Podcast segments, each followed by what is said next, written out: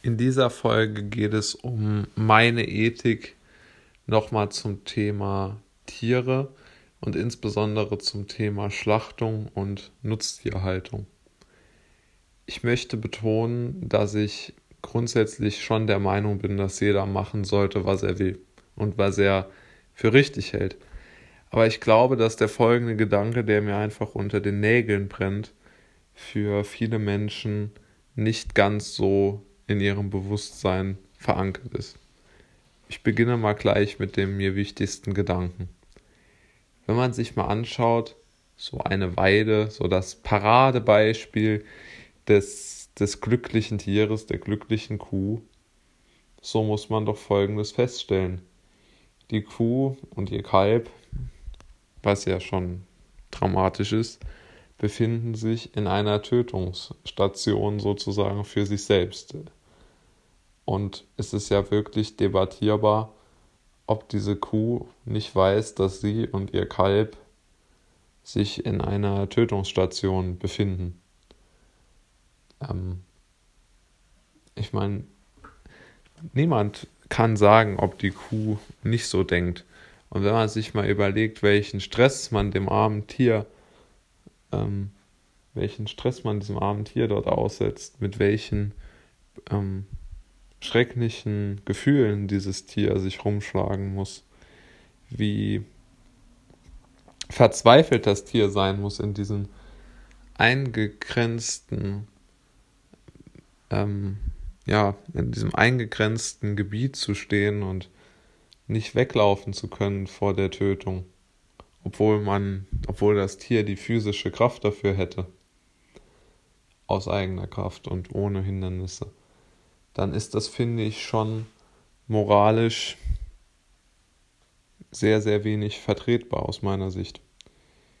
Denn man kann, glaube ich, in der Moral oder auch in der Ethik aus meiner Sicht zwischen zwei Dingen unterscheiden. Es gibt Dinge, die sind ethisch ähm, neutral und es gibt halt Dinge, die haben sozusagen eine negative Auszahlung, wie man in der Spieltheorie sagt. Ja, also die sind halt eben nicht neutral und es gibt natürlich auch Dinge, die haben eine positive Auszahlung, die sind dann positiv und die mit negativer Auszahlung logischer, logischerweise ähm, negativ. Und wenn man jetzt sich mal überlegt, dass man sozusagen ein solches System unterstützt und dieses Tier wirklich, diesem Tier überhaupt keine Lebensfreude zugesteht, weil diesem Tier vermutlich schon von Anfang an klar ist, dass es nur auf der Welt ist, um getötet zu werden, dann finde ich, ist, kann man nicht davon sprechen, dass der Fleischkonsum entweder ähm, moralisch neutral oder moralisch gar positiv ist. Und ich bin auch der Meinung, man kann sich nicht von seiner Verantwortung dort freikaufen. Ja? Also man kann nicht sozusagen im Widerspruch ähm, einfach dann diesen Widerspruch stehen lassen und sagen, ja, dann bezahle ich halt mehr, dann hat die Kuh vielleicht ein bisschen mehr Platz und lebt vielleicht auch drei Tage länger.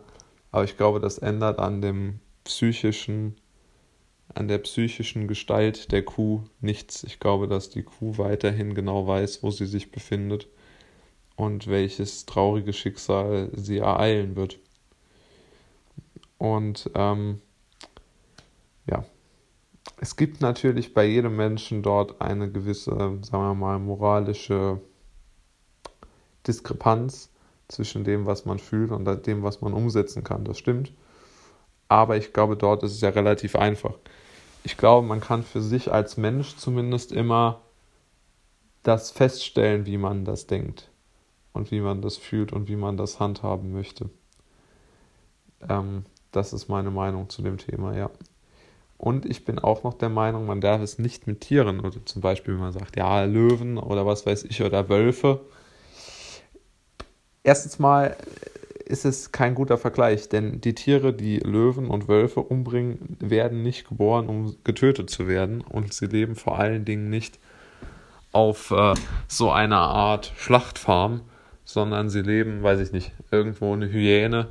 Ähm, in der Wüste lebt ja doch ein anderes Leben und, und hat, glaube ich, schon eine andere Konstitution. Und von daher muss man ganz klar sagen, Tiere haben meiner Meinung nach auch Gefühle und auch irgendwo eine gewisse psychische Konstitution. Und ich glaube, dass man den Kühen und allen anderen Tieren dort ganz schlimme Dinge antut in diesen Schlachtfabriken.